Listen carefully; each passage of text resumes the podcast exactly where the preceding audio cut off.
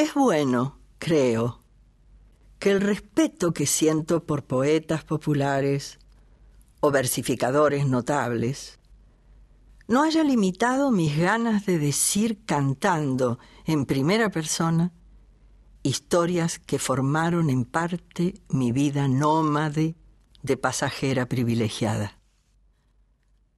Deseo reunir aquí estas vivencias que sin duda completan mi necesidad de expresión y acercan a una curiosidad desprevenida colores diferentes que pintan con brochazos fuertes otra manera de convocar.